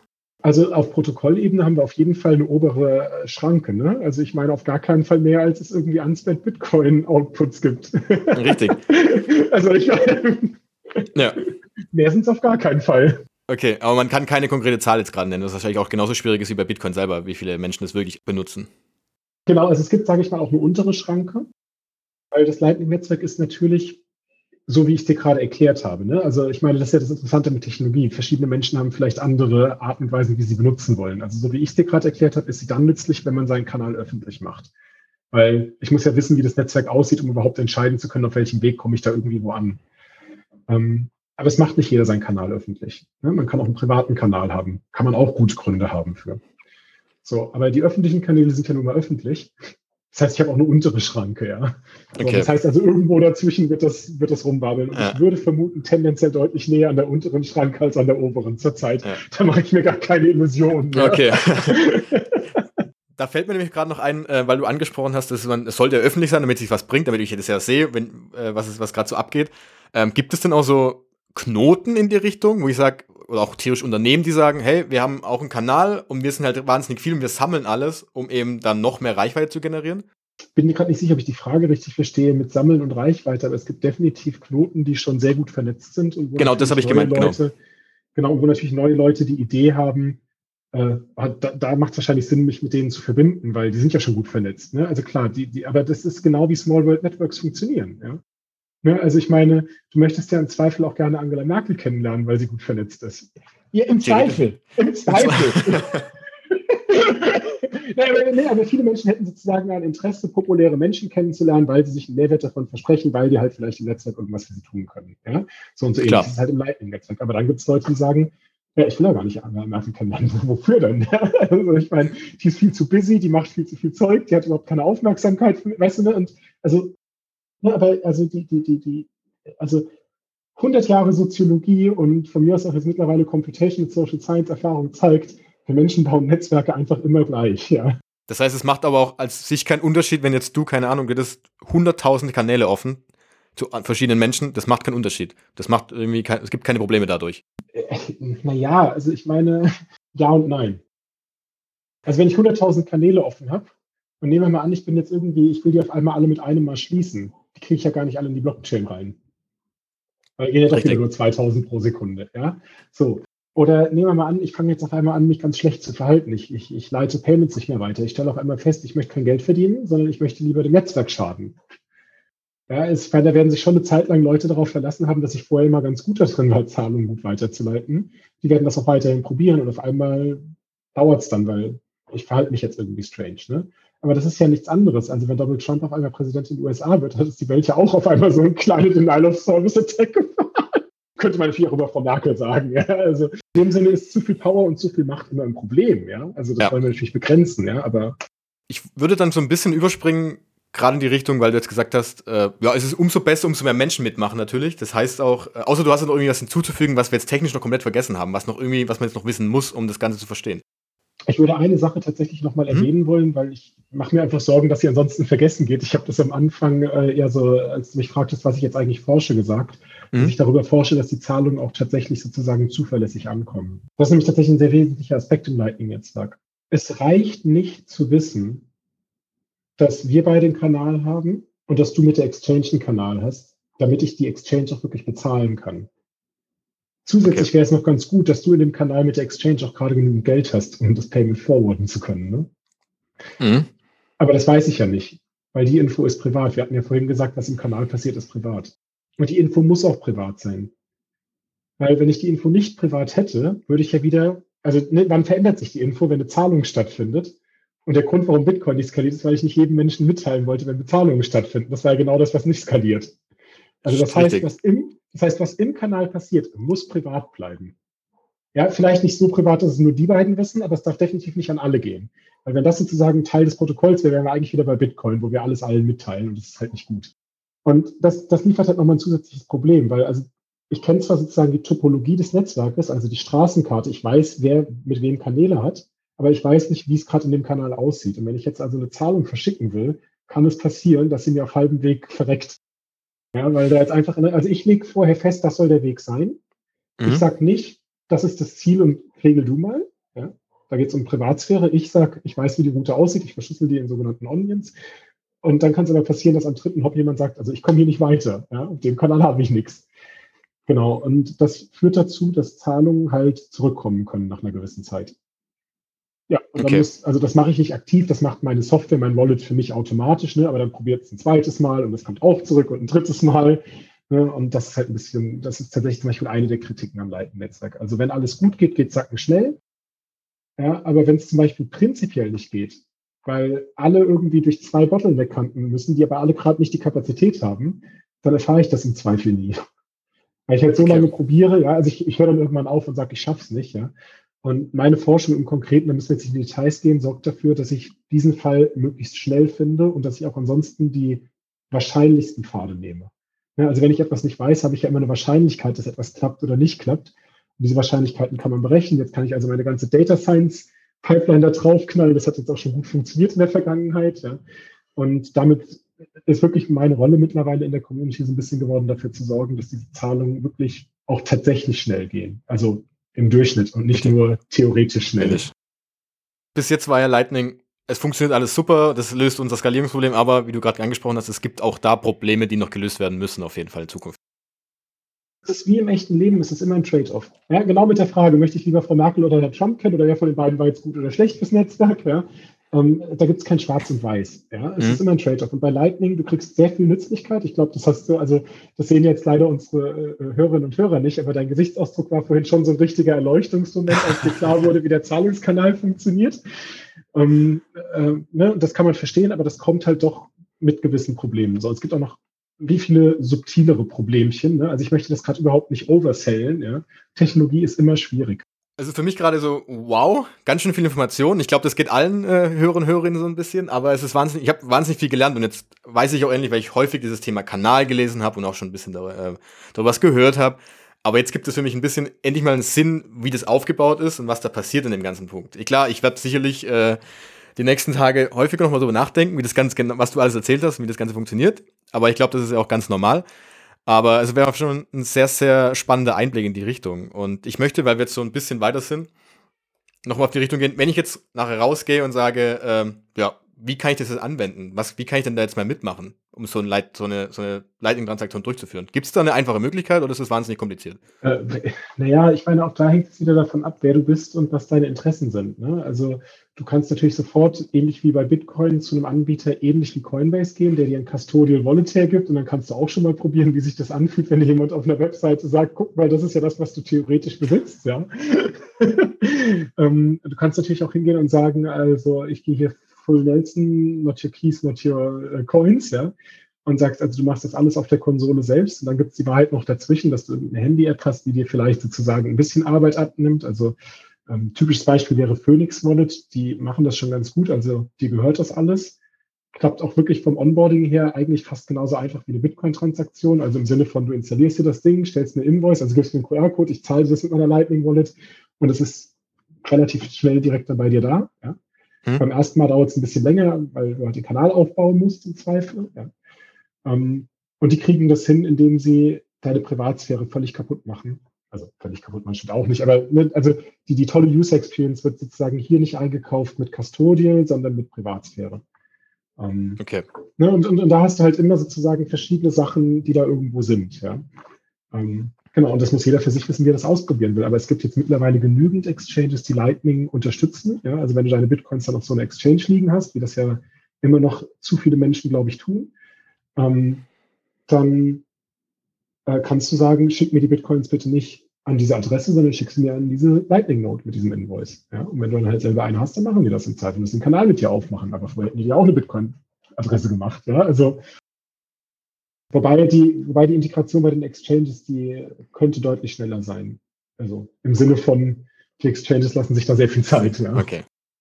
Aber ich könnte es zum Beispiel jetzt, äh, wenn wir zwei uns äh, sagen, ey, ich habe jetzt diese Wallet, ich würde es mal gerne mal ausprobieren, würde es ja auch funktionieren, dass wir uns gegenseitig dann einfach die, das heißt also, wenn ich mal wirklich Lust drauf habe, das mal auszutesten, äh, App installieren oder die Wallet installieren, Kumpel, Freundin schnappen und sagen, okay, wir testen das einfach mal mit 5 Euro aus umgerechnet und einfach mal zu testen, wie funktioniert das Ganze. Ist das, ist das so, kann man das so einfach ausdrücken oder gehört da noch mehr dazu? Nee, du kannst es so einfach ausdrücken, das funktioniert auch so einfach. Ich bitte zu bedenken zu geben, ähm, ich mache das in der Regel ganz selten, dass ich Blockchain-Fees in Fiat-Geldwährungen messe, weil macht halt in der Regel wenig Sinn, ja. Mhm. Aber um den Zahlungskanal zu aufzumachen, brauchst du jetzt immer eine Blockchain-Transaktion und aktuell in Fiat gemessen wird die über 5 Euro kosten. Okay, das. Das heißt, ein Experiment mit den 5 Euro wird ein ziemlich teures Experiment. Ähm, ja. Genau, das muss man dann schon auch noch dazu sagen. Ja, deswegen genau. könnte sich so eine semi-custodial-Lösung vielleicht doch wieder anbieten, aber dann kann man sich fragen, warum brauche ich dann Lightning, weil Bitcoin kann ich ja auch schon so custodial verwenden. Ja. Na, ich meine, auch da wieder, die Welt ist kompliziert. Ja. Jeder, jeder, jeder Mensch darf gerne eine, Lightning Note installieren und wenn er einen Testpayment machen will, kann er mir gerne sozusagen ein Trinkgeld für den tollen Podcast an meine Lightning Note schicken. Finden tut man ja leicht im Netzwerk, ja, und dann ist alles gut. Ja. Das heißt also, man, wenn man da Lust drauf hat, das mal auszutesten, ich glaube, das ist, ich weiß nicht, ich hab's, ich muss ehrlich gesagt zugeben, ich habe es selbst nicht ausprobiert bis jetzt.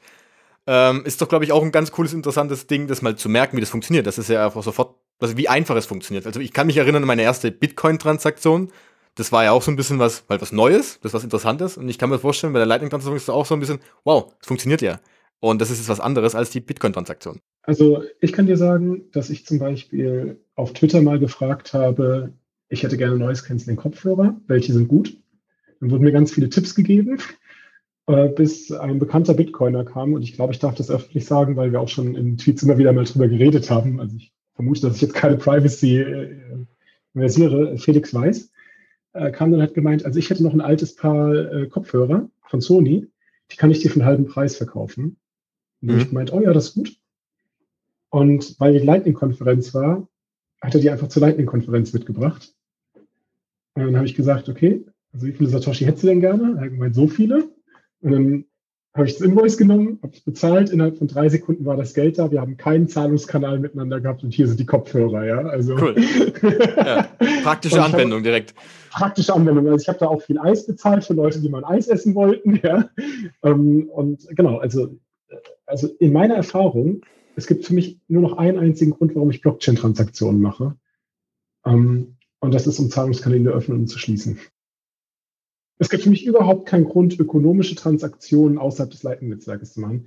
Weil mit Lightning ist die Erfahrung, insbesondere mittlerweile, wo das Netzwerk so viel Aktivität hat und die Kanäle relativ ausgeglichen sind, ähm, ja, wie bezahlen an der Kasse? Es geht einfach schnell. Also warum würde ich jemals auf 10, 20, wie viele Minuten warten? Manchmal eine Minute, okay, ja, dass eine Transaktion bestätigt ist. Mit Lightning ist es einfach, bam, da, ja. Ich habe ich hab, ich hab damals mein allererstes YouTube-Video gemacht, wo ich irgendwie so eine, so eine kleine Web-App hatte, wo man auch ein paar Satoshi für ein Vote zahlen konnte. Ja, und Jack Mellers von, von, von Lightning Strike, der fand das so geil. Der hat sein Handy angemacht, hat die App, hat alle Votes abgegeben, einfach für alles gewotet, ja, weil, einfach weil er mir eine, eine Spende dalassen wollte. Ja, und hat mir dann 3000 Satoshi geschickt. Ja, das war innerhalb von einer Sekunde da. Ja, und ich stand da und dachte, boah, wie geil. Ich dieses Video gesehen, ja. Also ich hatte so, krass ja. Weißt du, ich meine, der Witz ist, ich habe 2010 tatsächlich einer befreundeten Band geholfen, ähm, die wollten ihr Album ver vertreiben. Und äh, kamen auf die Idee, wir könnten das ja auch machen mit, wir machen es kostenlos auf der Webseite, das gibt eine Spende. Ey, sowohl irgendeinen komischen Zahlungsanbieter zu integrieren, als auch PayPal zu integrieren, war einfach unfassbar ätzend. Also weißt du, wir haben unter Hochdruck die Videoproduktion gehabt, die Webseite gehabt, alles war fertig und wir haben nur auf KYC von diesem Zahlungsanbieter gewartet. Ja, und mussten irgendwie sechs Wochen später irgendwie online gehen, weil das irgendwie gedauert hat. Ja. Okay. So. Ey, ich habe damals Bitcoin die zum ersten Mal runtergeladen Dann hat er irgendwie einen Tag gebraucht, bis er die Blockchain synchronisiert hatte. Okay, das braucht halt so lange. Ja. Zahlungsanbieter braucht, hat man ja gerade gesehen, irgendwie damals zumindest sechs Wochen. Ja. Dann habe ich die Lightning Note installiert. Dann habe ich neun Zeilen Code geschrieben, um gegen diese Lightning Note diese, diesen Zahlungsmoment zu triggern auf meiner Webseite mit dieser Voting-App. Ja. Ich habe ein fünf Minuten Video, in dem ich erkläre, wie es geht. Ja. Und dann kam das Geld rein. Ich musste niemanden um Erlaubnis fragen. Ja? Ich habe vorher einmal auf Twitter gesagt, kann bitte irgendjemand einen Kanal mit mir aufmachen, weil ich habe davor morgen mal so ein kleines Produkt zu launchen. Ja? Sorry, also, wie geil ist das denn? Also ich meine, das ist doch Heaven. Ja? Also ich meine, genauso habe ich mir ja. die Welt schon immer vorgestellt als Informatiker. Ich will einfach eine fucking Application programmieren und dann möchte ich gerne Bezahlungen da reinhängen. Ja? Und wenn mir jetzt noch jemand erzählt, dass da ein, ein, ein Hustle ist, ja, einfach, also in meiner Welt not, ja, für, für, für, für, für, für einen Endkonsumenten, der gewohnt ist, mit Venmo und PayPal und der Kreditkarte zu zahlen. Yes, maybe. Aber auch einfach nur, weil diese Menschen schon immer gewohnt sind, mit einer Bank zu sein. Ja? ja. Also, ja, ja, es ist anders. Ja, man muss sich damit beschäftigen. Ja, es kostet am Anfang ein bisschen Setup. Aber wenn du es hast, ey, die Welt ist einfach grandios. Also wirklich, das ist so gut. Da würde ich nämlich jetzt gerne noch die, die Abschlussfrage so ein bisschen anschließen jetzt, ähm, weil du gerade gesagt hast, die Welt ist grandios und wir kennen das, wir, wir wachsen ja mit einem Bankensystem auf. Wir kennen alle, wir nehmen die Kreditkarte, wir nehmen die C-Karte, wir nutzen PayPal. Ähm, wenn wir jetzt mal vorspringen, keine Ahnung, lass uns mal zehn Jahre nehmen. Glaubst du, dass wir Menschen, die größten, größten Teil der Menschen Lightning benutzen zum Zahlen, auch wirklich im Alltag bezahlen? Also ich bin ein extrem data-driven Mensch. Und in dem Sinne beteilige ich mich eigentlich so gut wie nie an irgendwelchen Glaubens- und Spekulationsfragen. Die Technologien Auch. sind da. Ich habe ein Grundvertrauen in die Menschheit. Und dann gucken wir mal, was passiert. Legitime Antwort, würde ich mal sagen. Ich meine, das alles ist, wie gesagt, es ist nur Spekulation, es ist dein, es ist, wäre nur deine eigene Meinung und fertig. Es ist ja auch bei allem so. Wir wissen nicht, wo es hingeht, wir wissen nicht, wo es vor zehn Jahren war. Und wie du ja gesagt hast, eine Technologie kann sich, wir können sie verändern. Wir, also, nein, halt, stopp. Wir verändern sie nicht, sondern wir verändern unseren Umgang damit. So hast du es ja ausgedrückt. Bei Bitcoin definitiv, ja. Genau, da und richtig. Ja, wir und auch Bitcoin ein bisschen, ne? aber für Lightning verwenden wir erstmal den Umgang damit. Ich glaube, das wurde genau. wirklich sehr deutlich klar, ja. So, weil das, glaube ich, ist ein ganz gutes Abschlusswort jetzt äh, für die Zeit, weil wir auch jetzt fast bei einer halben, eineinhalb Stunden sind und ich glaube dann, äh, es war auch schon wahnsinnig viel In Inhalt und ich glaube, da, äh, wird noch, vielleicht äh, gibt es da hoffentlich noch eine zweite äh, Episode dazu, weil ich sicherlich einige Fragen noch dazu habe, die dann jetzt aufkommen mit der Zeit, äh, die man, wenn man sich mal ein bisschen genauer alles anschaut noch, da sind bestimmt noch ein paar Fragen offen und ich glaube aber, es war ein richtig, richtig guter Überblick über alles mal und ich verstehe jetzt schon zehnmal mehr davon, als ich heute Morgen das noch gemacht habe. Und äh, das schon mal vielen, vielen Dank dafür. Aber dazu muss ich sagen, das liegt hm? auch ein bisschen an dir. Weil, also wir schreiben jetzt schon seit mittlerweile bald zwei Jahren an Mastering the Lightning Network, dem Buch. Du könntest auf GitHub gehen und die ersten fünf Kapitel lesen. Die sind weitestgehend für Leute ohne technischen Background geschrieben. Da sind die Konzepte sehr ähnlich erklärt, wie ich sie dir gerade erklärt habe. Das soll kein Vorwurf sein, ne? aber ich, ich will das nur sagen. Es ist so, also ich, ich treffe immer wieder Menschen, auch außerhalb der Bitcoin-Community, die mir auf einmal was von irgendwelchen Coins und Bitcoin dann doch erzählen und die sind so herrlich uninformiert. Und ich denke mir so, Moment mal, die Informationen sind ja da. Ja, und ich sage jetzt nicht, es gibt nur Mastering the Lightning Network, es gibt auch andere gute Informationen. Und wenn man es, ne, ich meine, du hast jetzt deinen Weg gefunden, hast gesagt, ich hole mir halt jetzt mal einen Experten rein, dass wir das von ihm persönlich erkennen. Ich meine, das ist eine sehr schlaue Art und Weise, das zu tun. Ja? Also ich meine, die meisten Leute zahlen dafür einen echt guten Stundenlohn. Ja? ähm, ne, aber also was, was ich sagen will, ist, ist, das ist vielleicht so ein bisschen jetzt die Message auch an, an alle anderen. Ja? Also ich meine, ich habe einen YouTube-Kanal, wo ich seit wie lange über die Sachen rede. Es gibt Bitcoin Stack Exchange, wo auch technischere Fragen beantwortet werden. Ähm, es gibt die, die, die Bowls, also man kann die Sachen nachlesen. Ja? Also wer wirklich Interesse hat, das kann man tun. Man kann auch einen zweiten Teil machen, alles schön und gut, ja. Aber ich, ich will nur sagen, also es gibt wirklich schon viel Information. Ein bisschen suchen, ein bisschen kritisch sein, dass man jetzt nicht sozusagen in die erste Fake News Schleife von irgendeinem komischen Scammer fällt, aber das, das sollte man doch schaffen. Das ist ja nicht nur bei Lightning so, das ist ja bei Bitcoin insgesamt so. Ich meine, das ist, wie gesagt, ökonomischer Bereich, technischer Bereich ist es ja egal. Es gibt alle Informationen, die man haben möchte, gibt es kostenlos im Internet. Es gibt wahnsinnig tolle Podcasts, es gibt. Als Wissenschaftler würde ich das anders sehen. Ja, aber wir können uns darauf einigen, dass es auf jeden Fall, es gibt gute, es gibt gute Informationsquellen auf jeden Fall. Klar, es ist nicht einfach, die auszusortieren und zu gucken, wie du gesagt hast, wenn man am, am Anfang dasteht und denkt man auch, oh, was ist das jetzt alles? Man muss ja erstmal gucken, was ist überhaupt richtig. Aber man kann, man muss auch ein bisschen selber, klar, man muss selber nachlesen und sich auch selber ein bisschen die, die Mühe machen und auch die Zeit nehmen, zu sagen, okay, ich setze mich jetzt da hin und ich möchte wissen, worum es da geht. Und das ist bei Ist ja nicht nur bei Bitcoin so, sondern ist bei allen anderen Themen in der Welt auch so. Und, äh, Im Kontext einfach nur wichtig, das nochmal zu betonen. Ich Klar. will jetzt gar nicht in die Länge ziehen. Nein, nein, alles gut. Äh, wie gesagt, ich bin, ich bin auch ehrlich, mich hat dieses Thema, äh, mich interessiert das wahnsinnig, aber für mich gibt es zum Beispiel Bitcoin andere Bereiche, die mich halt noch mehr interessieren. Und es ist auch legitim. Das ist ja das Schöne an Bitcoin, dass es so viele Themen gibt und der eine macht eben das, die andere macht eben das. Und das ist ja auch irgendwie das Tolle an dem Thema, dass Bitcoin einfach da ist. Wobei ich das nicht so ganz verstehe, wenn ich da mal nachfragen darf. Vielleicht darf ich dir eine Frage zum Abschluss. Du darfst mir selbst eine Frage stellen. Woran liegt das? Weil, also wenn ich jetzt, ne, du hast ja vorhin selber gesagt, also Bitcoin Electronic Peer-to-Peer Cash System, ja, also irgendwie geht es ja schon um Geld und wenn es um Geld geht, geht es ja irgendwann auch um Bezahlung, ja. Also mag ja sein, dass irgendwelche Milliardäre für sich ganz andere Use Cases erfunden haben und das ist ja auch eine spannende Sache ganz grundsätzlich. Also es ist ja oft so, dass Sachen erfunden werden und dann die Menschen es ganz anders nutzen, ja. Also es wäre ja nicht das erste Mal, dass sowas passiert. Aber irgendwie geht es ja doch in dieser Community letztlich um Geld. Richtig. Und dann stelle ich mir schon die Frage, warum gucken sich so wenig Menschen an oder warum ist es so wenig Menschen nicht wichtig genug, sich sowas wie Lightning Network anzugucken? Weil es wird ja schon auch von den Bitcoin-Entwicklern gesagt, guckt euch das mal an. Das ist schon das, wie wir das eigentlich auch nutzen wollen oder wo wir zumindest einen sehr legitimen, breiten Use Case sehen. Und ich, also ich verstehe nicht, warum da nicht sozusagen mh, hm, eine höhere Neugier ist, weil also das Bitcoin White Paper hat ja jeder mal gelesen und die Neugier gehabt, ja. Und, und hoffentlich, hoffentlich hat es jeder gelesen. Genau, aber warum ist bei Lightning da so eine, so eine, so eine, so, warum ist das was so anderes? Warum ist das so ein extra Step? Und das kannst nur du mir erklären, weil ich bin ja ganz anders da reingekommen. Für mich ist das nicht mehr offensichtlich, ja. Ja, für mich ist halt Bitcoin einfach ähm, diese, dieses Thema Wertspeicher, was ist Geld? Diese, die Begrenztheit, wie ist Geld entstanden, dass wir das erste Mal haben, dass wir ein dezentrales Geld haben, das nicht kontrolliert wird von irgendjemandem und eben das auch nicht weginflationiert werden kann. Das ist für mich halt ein Riesenpunkt, der für mich wahnsinnig viel ausmacht. Und für mich ist persönlich dann Lightning der nächste Step in die Richtung, Geld, das Bitcoin dann auszugeben. Also aber, aber, aber, aber, aber bekommt Geld nicht eben seine Nützlichkeit dadurch, dass es beweglich wird? Das ist eine verdammt gute Frage, weil dann kann man jetzt auch, also da könnte man auch eine ganze Folge drüber machen, weil es auch, äh, man geht ja auch davon aus, am Anfang muss es eben, es ist ja einfach nur was zum Sammeln, danach gibt es einen Wertspeich und erst danach wird es zum Medium of Exchange, um es dann, es muss ja erstmal vorher einen Wert haben, damit ich es ausgeben kann, damit es irgendjemand annimmt.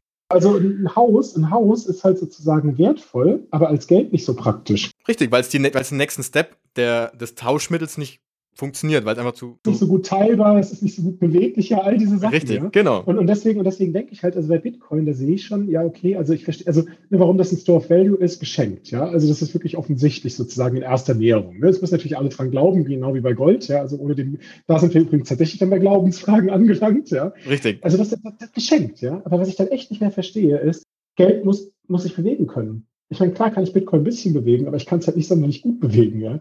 Und in dem Sinne denke ich, ist Lightning so eine völlig offensichtliche Sache, die ich mir aus der Perspektive angucke. Ich meine, gut, hast du ja jetzt auch gemacht, aber ich verstehe es nicht, warum das nicht viel häufiger und viel, warum das nicht ein viel natürlicherer Schritt für viele ist. Das ist mir irgendwie unklar. Ja, das ist ein wahnsinnig spannendes Thema. Und, ähm, aber ich glaube, das würde dann zu weit führen jetzt heute. Sonst wir ganz Deshalb. René, vielen Dank. Ähm, wie kann man dich irgendwie finden? Weil du hast deinen YouTube-Kanal angesprochen. Den genau, also es gibt einen YouTube-Kanal, ich bin auf Twitter und GitHub aktiv, äh, Bitcoin Stack Exchange, ich habe eine Webseite, man findet Menschen, mein Name ist jetzt tatsächlich nicht ganz so äh, äh, häufig. Ja. Wir werden eher die Kunst, dann richtig zu schreiben, aber selbst wenn du den genau. falsch schreibst, findest du es doch. nee, es werden alle, alle Links auf jeden Fall in die Episoden jetzt äh, Notizen reinkommen, damit eben die Personen, die eben äh, auch falsch schreiben wollen, also einfach draufklicken können, das ist noch einfacher. Sehr cool. Äh, René, vielen, vielen Dank, dass du die Zeit genommen hast. Es hat wahnsinnig viel Spaß gemacht. Es war wahnsinnig, äh, ja, wissenseinsichtsreich, jetzt mal das Ganze mal ein bisschen genauer anzuschauen. Es hat, äh, es war echt klasse.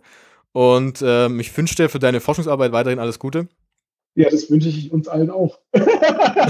Davon profitieren wir alle, wenn das so gelingt, wie ich mir das Das hört sich gut an. Das Nein, aber danke, an. dass du das Thema aufgegriffen hast. Das war echt, also mir hat es auch Spaß gemacht. Ich äh, war ein bisschen kritisch am Anfang, ob ich kommen würde.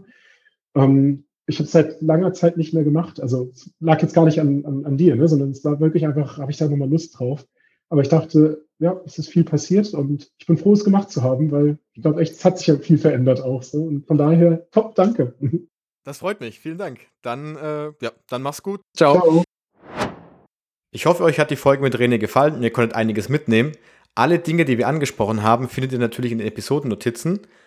Wenn ihr irgendwelche Fragen, Feedback, Kritiken, Anregungen zum Podcast habt, schickt gerne eine E-Mail an info at bitcoinverstehen.info oder schaut auf der Homepage vorbei, bitcoinverstehen.info. Da findet ihr auch alle anderen Episoden. Ansonsten könnt ihr dem Podcast natürlich auf Twitter folgen. Dort kriegt ihr immer mit, wenn neue Episoden online gehen. Und ihr könnt natürlich Nachrichten schicken.